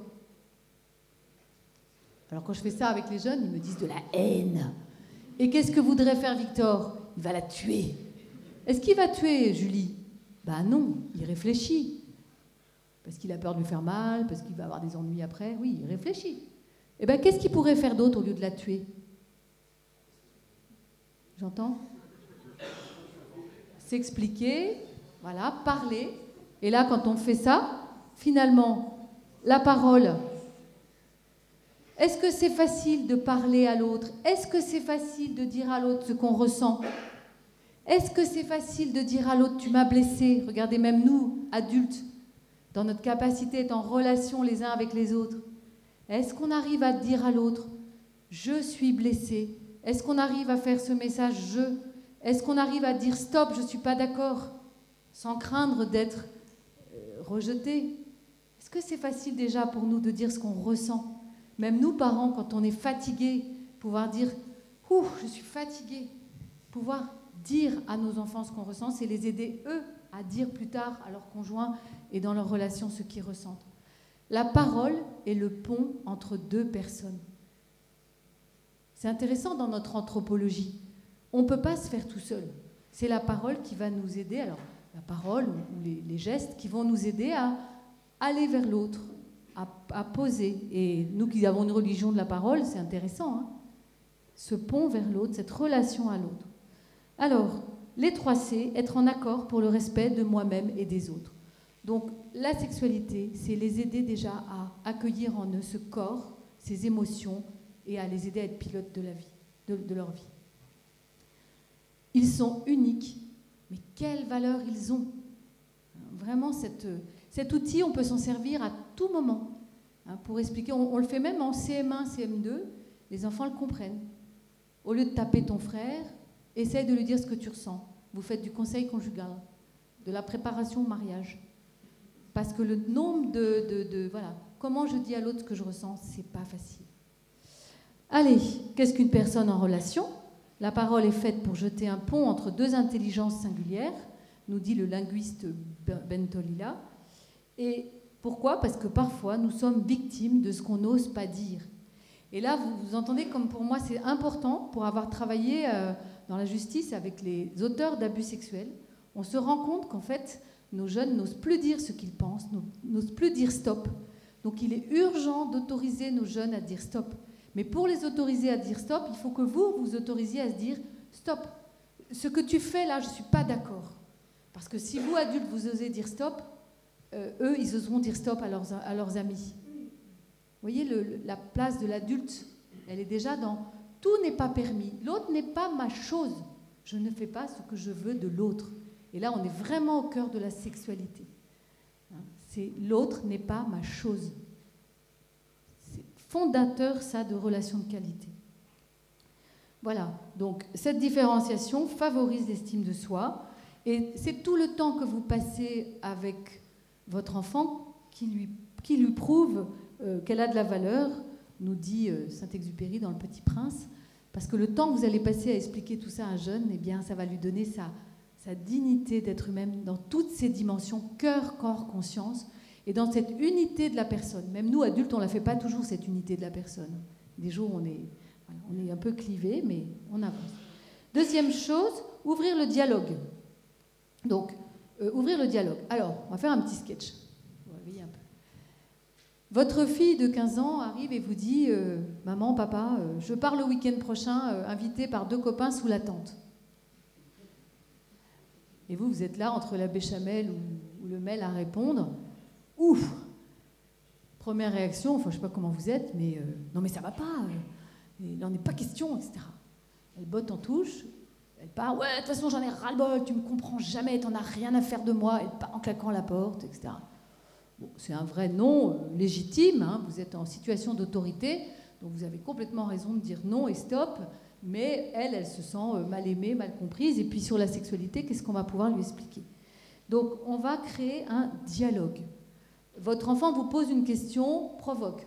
Ouais, de toute façon, euh, maman, papa se marier, excusez-moi, mais c'est complètement has-been. Hein. Ça sert plus à rien. Euh, vous faites un grand discours sur le mariage en disant que attends, ton père et moi, on s'est mariés, euh, oh, voilà, et on a fait ci, on a fait ça, on pense que elle écoute rien du tout. Et elle reste persuadée que de toute façon, rien à faire, etc. Euh, etc. Enfin voilà, toutes ces questions sur la sexualité. Euh, maman, est-ce que c'est vrai que les hommes. Alors à 4-5 ans, il y, a une question comme ça. Est-ce que c'est vrai que les hommes font l'amour aux hommes? Tout ça entre à la béchamel ou en train de donner le bain. Hein? Et oui, question euh, qui arrive. Ils ne reposeront pas deux fois la même question.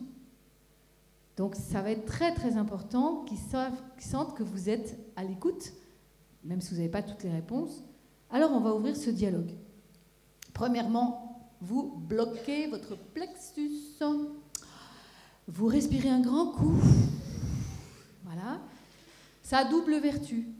Déjà de mettre un peu de distance dans ce qui vient de se dire, de vous laisser, euh, voilà, euh, et puis euh, de vous laisser accueillir vos propres émotions, pour pas surréagir, parce que ça peut être une angoisse terrible. Pas surréagir. Deuxième chose, reformuler, écouter. Alors attention au ton. Le ton, c'est bon. Vous n'allez pas dire Quoi? Tu veux partir sur la tente? Non, mais tu veux partir sur la tente avec deux copains Ouais, ça y est, je vois maman déjà que tu n'es pas d'accord. On reformule vraiment avec respect. J'entends bien que tu veux partir avec deux, deux amis sous la tente ce week-end.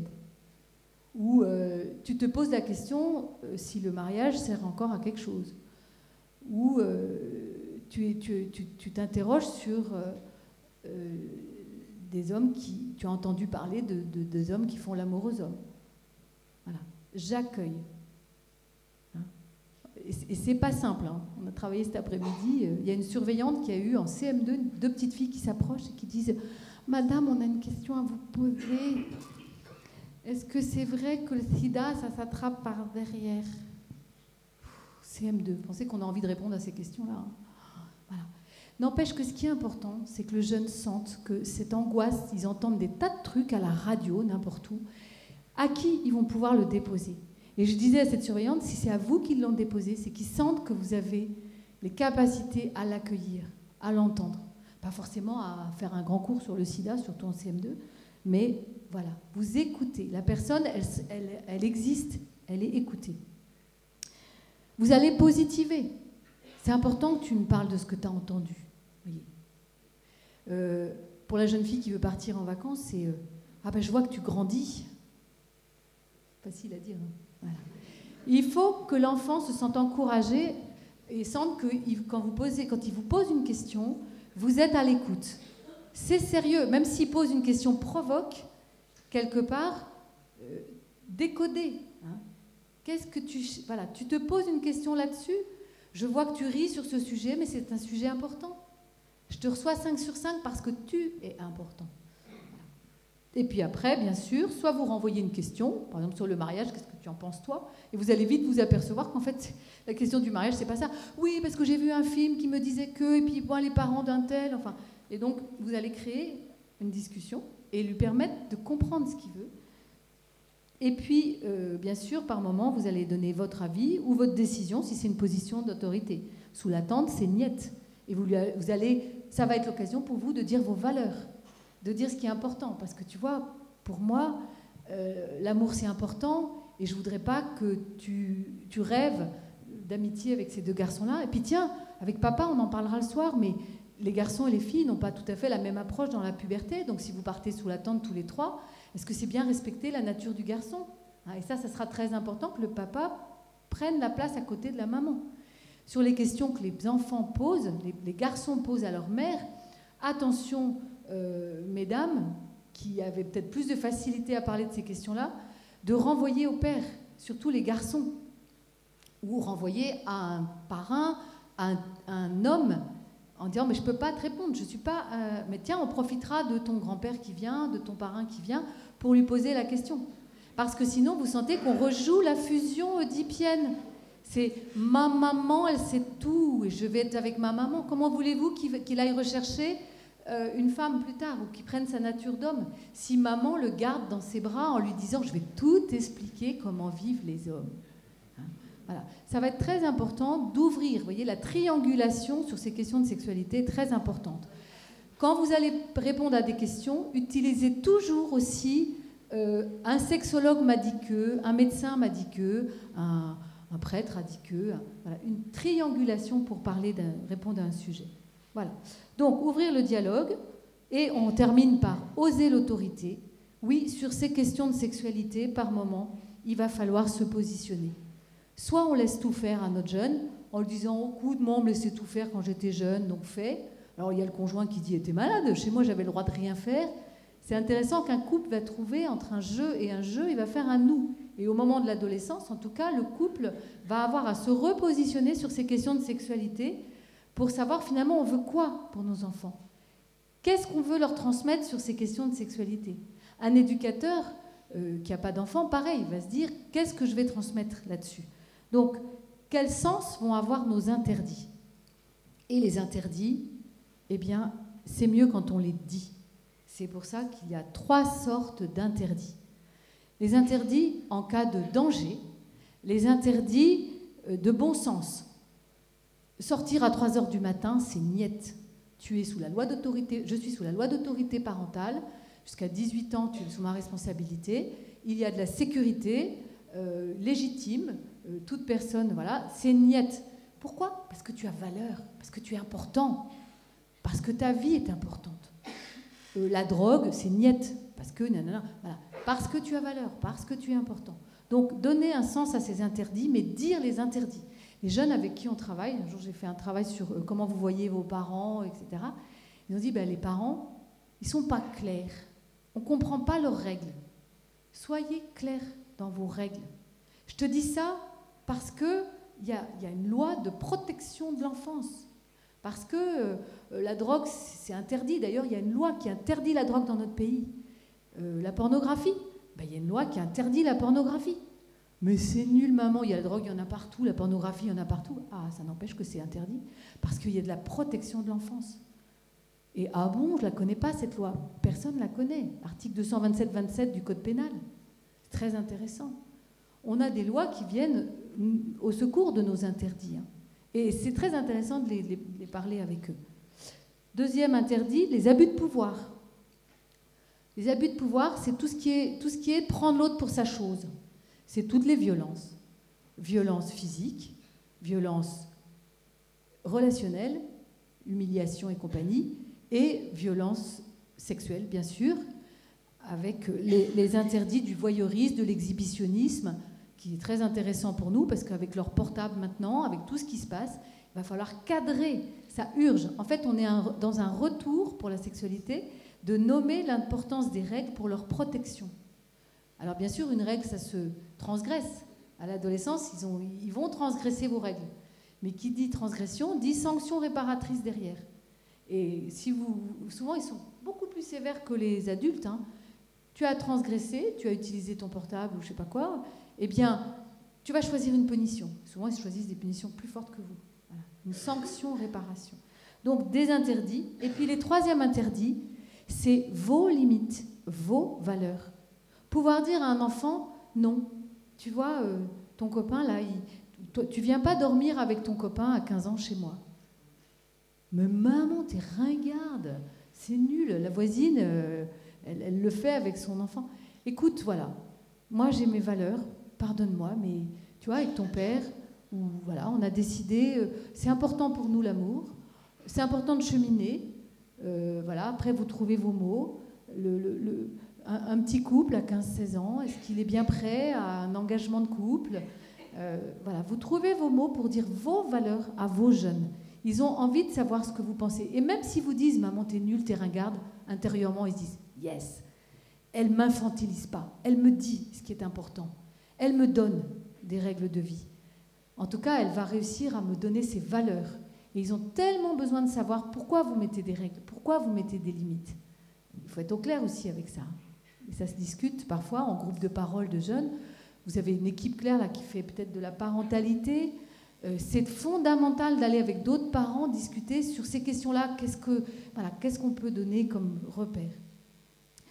Euh, Et les valeurs professionnelles ou même les valeurs euh, anthropologiques, les valeurs chrétiennes, les valeurs voilà valeurs personnelles, pouvoir dire non, euh, tu sortiras pas ce week-end parce que tu vois, moi j'ai j'ai vécu une grosse peine de cœur, je voudrais, voilà, j'ai une limite là, qui est ma limite. Ou tu n'auras pas de scooter parce que j'ai perdu mon frère d'un accident de scooter. Non. Donc c'est non et respecte mes limites. Alors certes, il partira en claquant la porte, mais en se disant yes, c'est clair, c'est net. La loi est là pour avertir, limiter, protéger. Et ce que je vous disais, pour vous mettre en sécurité face à ces questions de sexualité, quand vous avez à énoncer une loi, une règle de vie, euh, vous avez à réfléchir à quelle règle de vie vous allez vous appuyer. Donc un adulte qui va parler à un enfant en disant ça, je t'interdis de faire ci ou je t'interdis de faire ça, il va falloir dire pourquoi? Alors il y a plusieurs règles de vie. Il y a les règles de notre pays, hein, qui sont quand même euh, importantes, les lois de notre pays, je vous en ai nommé deux déjà sur euh, la pornographie, la, drogue, etc. Mais il y, a, vraiment, il faut connaître notre code civil et notre code pénal. Il est très intéressant parce qu'il est pour la protection. Et en tout cas, euh, il y a des lois aussi euh, d'un règlement intérieur. si vous êtes dans un établissement, si vous êtes dans une aumônerie, si vous êtes dans, dans une famille, vous pouvez mettre un règlement intérieur dans la famille. Vous le faites avec eux. C'est très intéressant. et puis, vous avez aussi euh, les lois, alors dans l'enseignement catholique ou dans une famille catholique, vous pouvez mettre ces, lois de vie, choisis la vie, hein, du Deutéronome. Voilà, je te dis ça parce que tu vois, il me semble que là, tu choisiras la vie. Et là, tu risques de choisir un chemin difficile. Et on va les aider à choisir un chemin de vie. Parce que voilà, c'est quelque chose qui me semble, je te donne des bons habits, voilà, mais là aussi, tu vois, je t'accompagne. Donc l'adulte est celui qui se réfère à la loi, pour que l'enfant se soumette à une règle universelle et non pas à une personne. Parce que bien sûr, sinon vous allez être attaqué. Maman, papa ou l'éducateur, mais vous êtes ringard, vous êtes nul. C'est pas moi qui le dis seulement. Hein. C'est une règle de vie euh, fondatrice pour ta dignité humaine, voilà, pour t'accompagner. Une jeune fille habillée un peu dénudée, euh, bah, c'est l'occasion pour un papa de passer des, des messages très intéressants pour respect pour le garçon avec qui tu seras.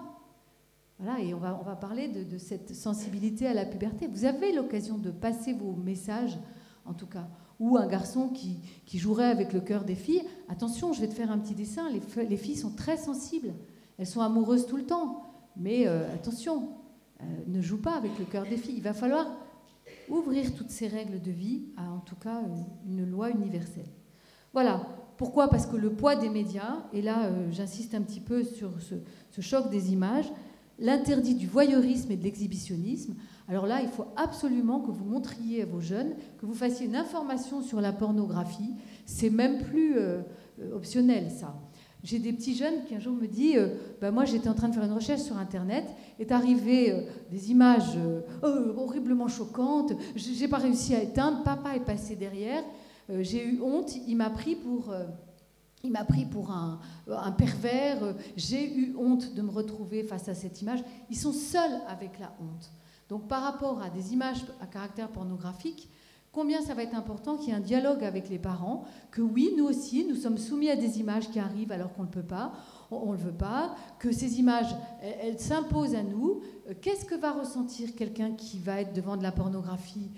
C'est intéressant de demander à des jeunes euh, pouvoir dire, tu vois, moi en tant qu'adulte, je suis blessée, je suis mal, je, je, je, trouve ça horrible. Pouvoir qu'ils se disent, tiens, euh, papa et maman s'autorisent à dire que c'est blessant, c'est gênant. Euh, pouvoir nommer qu'aussi ça peut arriver jusqu'à l'addiction. Hein. il faut bien démontrer qui veut faire de la pornographie. Il faut leur expliquer hein, que c'est un lobby, c'est des milliards qui sont en jeu, que même si c'est interdit, il euh, y, a, des jeunes, des gens qui fabriquent des films comme ça pour après les rendre les sites payants. Ils attirent, comme la drogue, ils attirent au début gratuitement et puis après ça devient payant. Donc derrière, c'est donner de l'argent à des gens. Et que l'idée, c'est pas du tout, euh, c'est pas du tout. Euh, qu'est-ce qui fait que des personnes vont regarder ça? Souvent, les jeunes ils disent, bah, c'est pour s'informer parce qu'ils n'ont pas eu d'informations. D'où l'importance de donner des informations. Ben oui, mais quand on peut leur dire qu'au contraire, c'est l'inverse de la sexualité, qu'en plus c'est des trucages, avec humour, hein. Oh, arrête, avec humour. Attention de ne pas dire, va pas là-bas, c'est interdit, parce que ça, vous le rendez attractif? Tandis que c'est, arrête, vous n'êtes pas bête, je vais vous expliquer. D'abord, c'est des trucages, ça coûte pas cher en costume, hein. Vous, vous mettez un peu d'humour. Vous dites c'est des trucages. Le sexologue, il nous a fait tellement rire en nous disant c'est complètement truqué, les sexes sont grands comme ça, les, trucs sont, sont à foison. Ce qui fait qu'est-ce que peut ressentir un jeune qui regarderait ça? Un énorme complexe. Et ça, les jeunes, on parle de ça avec on leur pose des questions. Qu'est-ce que ressentirait quelqu'un qui verrait ça? Ben, C'est tellement énorme, cette façon d'être homme et femme, c'est tellement pas réel, que du coup, ça fait l'inverse d'instruire sur la sexualité, ça inhibe. Ça inhibe. Le sexologue nous disait, vous voyez ce que je suis en train de faire? Le sexologue nous disait, parce que si je vous disais, directement euh, ça inhibe, c'est pas, etc., vous diriez, tiens, elle a vu des films porno, donc elle nous le dit. Donc vous avez intérêt pour vous mettre en sécurité à dire, les sexologues disent que ça inhibe. Les garçons se mettent à avoir peur des filles, qui sont des hypersexualisées en demande, elles inhibent les garçons, et les garçons et les, et les filles sont inhibées par les garçons, parce que quand je vous assure que quelquefois en cinquième, quand j'entends des filles qui nous mettent par des questions anonymes, Madame, est-ce qu'on sera obligé de faire ça? C'est trop dommage qu'ils rentrent dans l'âge du rêve, de la sexualité, par des images comme ça. Et c'est vite fait. Ce qui est sympa, c'est que parler de pornographie, ça peut être assez soft. Arrête, c'est des trucages, c'est faux. Et vous créez un bouclier. Tu entendras parler de sexualité avec des mots sales, avec des choses gênantes. Mais tu vois, nous en tant qu'éducateurs, ou ton père et moi, on peut te dire que la sexualité, c'est bien plus qu'une image. Dès lors que des gens se montrent dans un film, déjà, c'est pas de l'amour, puisque l'amour vrai, il est intime, privé, pudique. Et donc, vous avez une urgence à remettre de la pudeur par une information toute simple là-dessus. Pouvoir nommer, parler de pornographie, c'est même plus une option. Maintenant, il faut leur en parler. Sans compter que comme les, les, filles ont peur des garçons et les garçons ont peur des filles, alors qu'est-ce qu'ils vous disent tous? Et le sujet est très sensible. Bah, madame, comme je ne suis pas attirée par les garçons à l'adolescence, c'est que je suis homosexuelle. Alors qu'à l'adolescence, ce n'est pas de l'homosexualité, c'est de l'homophilie. Oui, à l'adolescence, les garçons font peur aux filles, les filles font peur aux garçons, et que là, on a aussi une vraie libération aux captifs à leur donner. C'est qu'en fait, un enfant n'est jamais fixé, nous disent pareil les sexologues, à l'adolescence sur, sur une attirance. En revanche, sur une, pardon, sur une orientation sexuelle. En revanche, qu'il y ait une attirance vers le même sexe, oui. Donc on va avoir une limite à mettre sur les gestes à caractère homosexuel, et surtout que dans l'adolescence et, l'amitié, il y a beaucoup de gestes. Et le contexte ne nous aide pas. Parce qu'il y a presque une, une valorisation, en tout cas, et en tant qu'éducateur, nous avons à mettre des limites sur ces gestes à caractère sexuel qui sont partout étalés, sans les rendre complètement prudailles. Ah, tout ça c'est mauvais. Il va falloir trouver cette ligne de crête, au contraire en, magnifiant le fait d'être homme, femme, de se préparer à aimer euh, pour justement plus de qualité. Voilà, donc on finit euh, là-dessus. La sexualité de nos enfants, il y a un âge où c'est un jardin secret où, euh, chers parents, c'est pas facile de parler de ça avec eux euh, parce que on va se mettre en situation euh, un peu incestuelle, on va dire. Parler de ça avec eux, il va falloir être extrêmement prudent. C'est pour ça que je dis souvent aux parents, aux éducateurs, évitez le on. J'ai entendu un prêtre un jour, plein de bonne volonté, dire devant toute une classe, quand on se masturbe, voilà ce qui se passe. Je lui dis, mon père, le on, ça me gêne un peu. Vous n'êtes pas avec eux en train de... Voilà. C'est compliqué un père de famille qui dirait ça à son fils quand on est amoureux. Mais non, il est un homme, un adulte, et les enfants sont... Voilà. Le transgénérationnel va être très important. Toujours préférer dire quand un garçon ou une fille peuvent vivre ça, vivre ça Euh, mais pas dire quand nous les filles, vous les gars, faire des espèces de voilà, de grands chaudrons, mais tout le monde dedans. On favorise la différenciation. Certains peuvent vivre ça. Jamais on vit ça. On est des vieux, nous, ils sont des jeunes. Et pour aller vers leur sexualité adulte, il va falloir qu'ils quittent la sexualité de, de leurs adultes, de, de leurs parents, éducateurs. Donc il faut vraiment bien séparer les tranches générationnelles avec ce on qui est confusionnant, très confusionnant. Faites toujours très attention quand vous parlez de sexualité. On est comme si, on est comme ça. Préférez les, certaines femmes, certains hommes, euh, des personnes, certaines personnes, mais ne parlez jamais de on. Ça, c'est vraiment euh, confusionnant. Vous sentez le transgénérationnel. Allez, et pour terminer, comment leur en parler On était dans la posture éducative, maintenant on va être euh, aussi concrètement. Alors, déjà, le plus tôt possible pour faire écran. Moi, je dirais dès 2-3 ans. Il y a des petits livres très très mignons là-dessus où on voit le bébé dans le corps de la maman. Je vous ai mis toute une liste. on vous a mis toute une liste.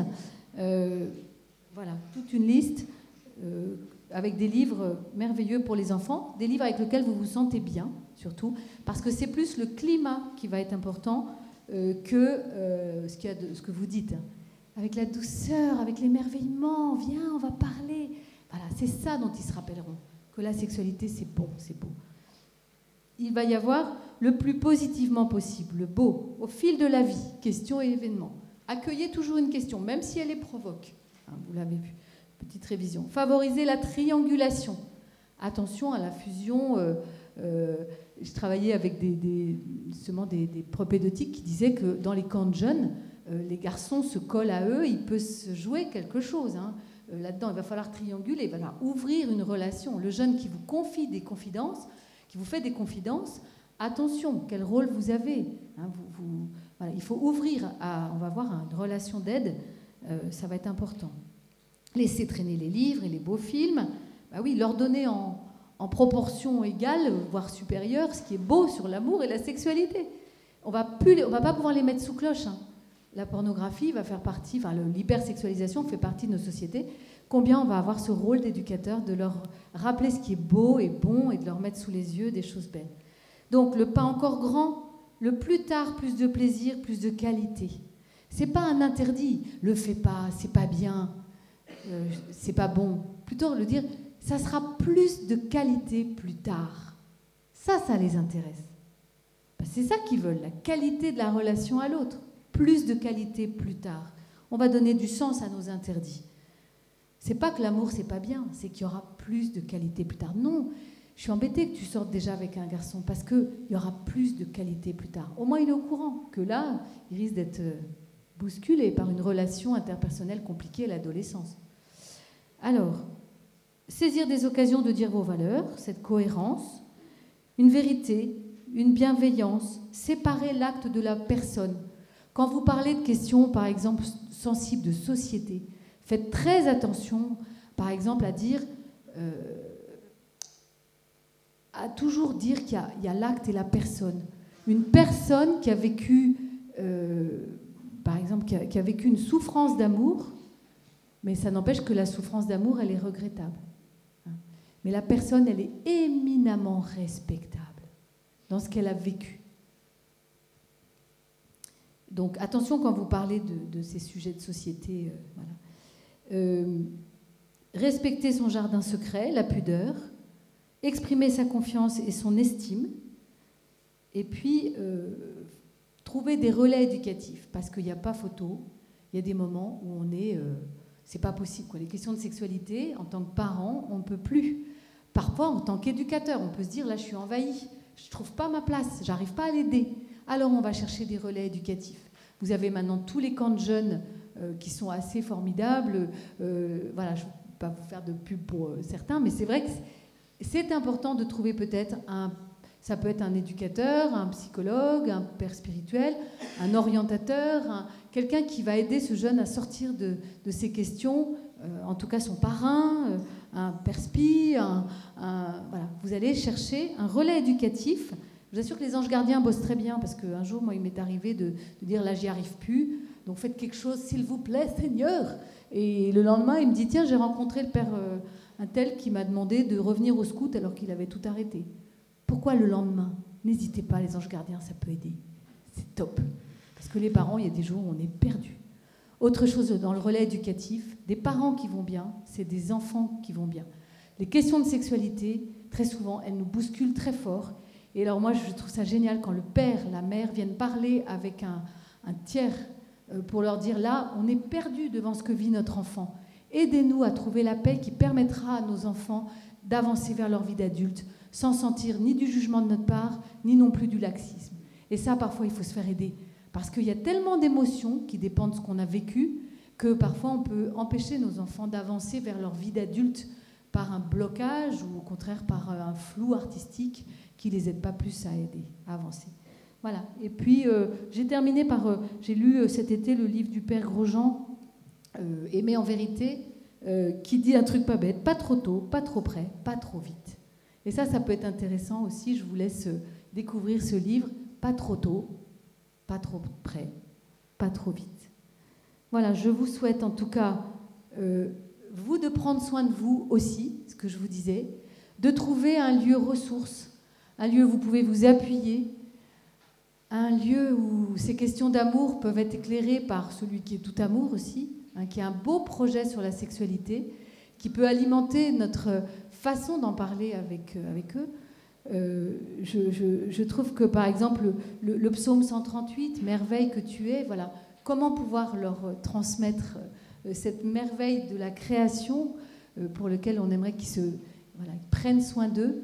Et je vous souhaite une bonne soirée, une bonne vie d'éducateur avec vos jeunes. Merci de votre attention.